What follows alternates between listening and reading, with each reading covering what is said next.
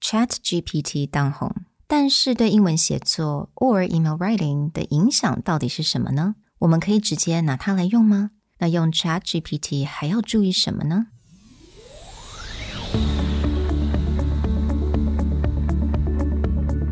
Hello，欢迎来到 Executive Plus 主管与沟通力的 Podcast。I'm Sherry, an educator, certified coach, and style enthusiast. 我相信专业有效的沟通是语言跟逻辑的完美结合。 and I'm Nick, a startup consultant, corporate trainer, and late night gaming junkie. I believe great communication requires the right mindset and solid frameworks. 我们希望带给大家职场英语的技能、跨文化沟通技巧与其他能帮助您成为出色领导者的工具。Join us each week as we share our experience, research, and methodologies to take your communication and language skills from good to great.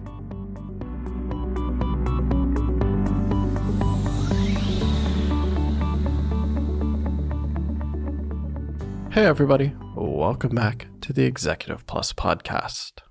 There's nothing you can open on the internet and not have to hear about Chat GPT.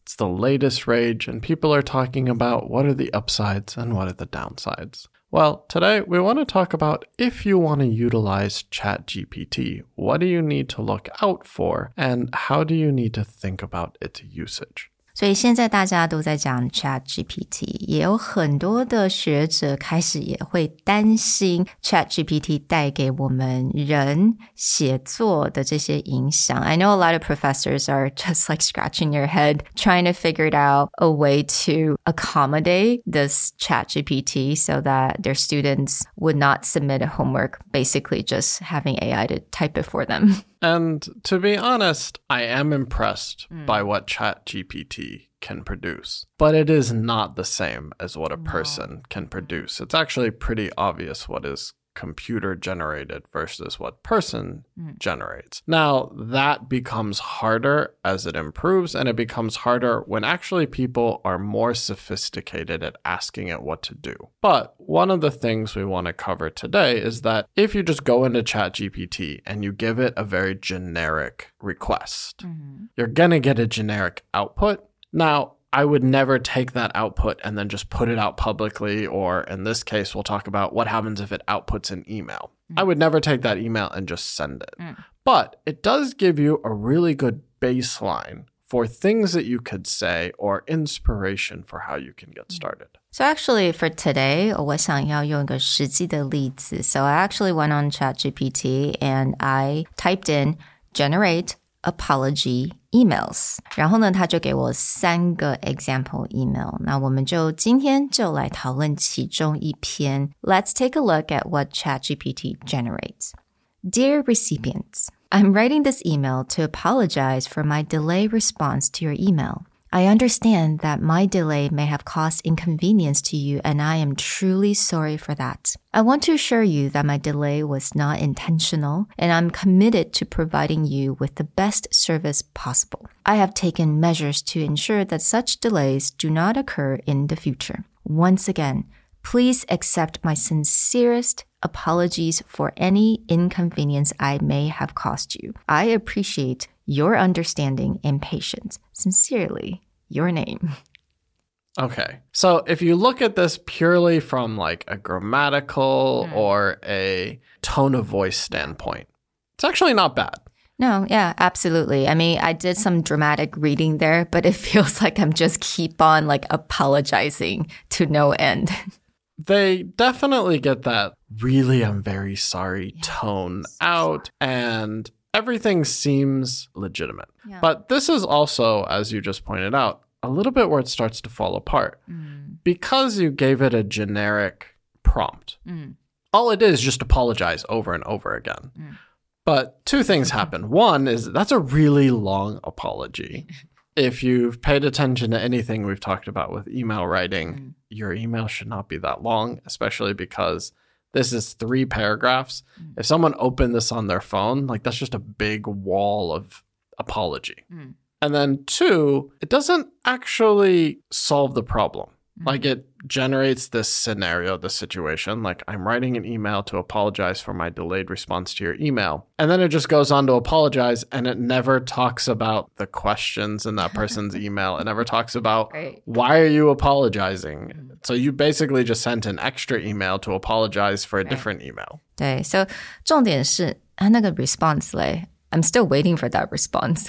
You're telling me that you're so sorry for the delayed response, but obviously AI, they don't know what that response should be. So you still need to be the host that actually input that in there. a few things. We're not going to say that ChatGPT is all bad. In this case, one of the ways that you would start to utilize what it outputs is the sentence structure is fine. The outputs are fine. They're mm-hmm. just too long.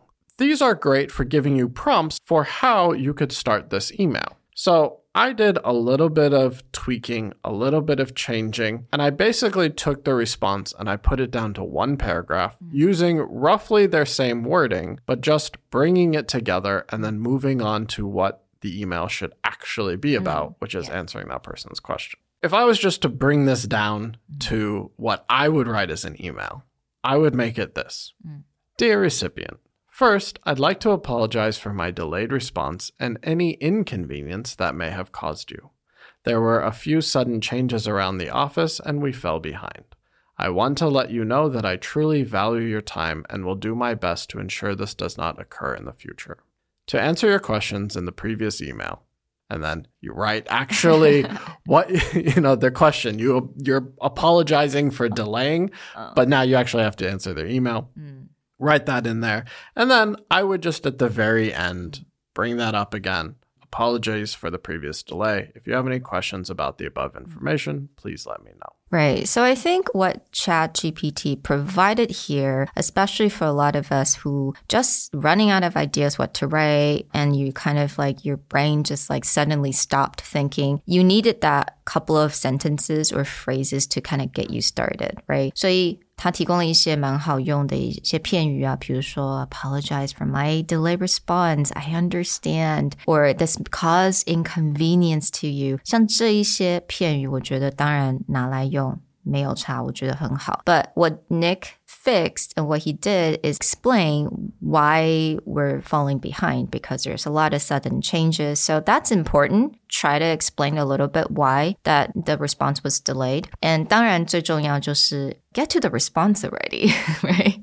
那我觉得最后一段没错，keep it very simple. You don't want to like do a heartfelt apology again in the whole entire paragraph. 其实你一两句带过这个 closing 就好了，因为其实对方可能也没有那么多时间一直去看你的 apology, why you're apologizing, how sorry you feel. Just get to the response. And as Sherry said, with these little phrases, if you actually notice and definitely check the show notes, we'll have both versions there. I didn't generate really very much new sentences. Yeah. All I did is I just took pieces and the phrases of what they said and put them together to get through it, to make it clear, to make it succinct, but also to keep that tone. The one thing that ChatGPT did really well, and you could hear it through Sherry's dramatic reading, is that it did get the tone of voice right. It did sound truly apologetic, mm. whereas sometimes people just write things like, oh, so sorry for the delay Right? It doesn't feel very genuine. It doesn't feel very authentic. In this case, they did come across a bit more authentic. It was just way too long and didn't answer the question. Yeah，所以我觉得 ChatGPT 它非常有用的地方是什么呢？它有点代替你你们之前可能很多人会去收集的模板，you know 所谓的 templates。那 ChatGPT 当然你在一个地方你打出来。 就好了，right? You don't need to search for the textbook or go Google for like the template for this type kind of email。所以其实它很好用，真的就是在这边。那如果有的时候词穷，或者是你真的不知道打什么字出来，你就可以借一下它某一些片语，但是还是要注意，就是我们的内容，你还是主人，you gotta apply that for your situation for your audience specifically。 making sure that you build it for what you need, it can be a powerful tool. Let's do a different type of email. What happens if you said something like generate an email announcing an exciting new product launch? Mm, mm. Right? Again, it'll probably create something that brings excitement, Yeah. it uses a lot of great words, but then it doesn't know what your product is. Yeah. So it's not going to announce a product. It's not going to explain to people why they should love it. It's just going to give you a lot of phrases or sentences that sound exciting. So in that case, you know, this is like level one of chat GPT usage. You can put that in there. I want to generate this, but then remember, it doesn't know what you're actually doing. So you can take the phrases, you can take the tone of voice, and it'll come across really good, but you do need to spend time to tailor it for your need. In the future of our podcast episode, hint hint，我们有一些蛮 exciting 的 project 可能就即将要发生了。但是在之后的 podcast episode，我们希望能够将这些 Chat GPT 它所 generate 出来的一些模板，我们能够把它做一些改变，然后对于针对不同的 audience。 So consider this the level one explanation of how you can make the best of ChatGPT. To get level two or beyond, stay tuned and be prepared for our special announcement. We'll talk to you guys next time. Bye. Bye.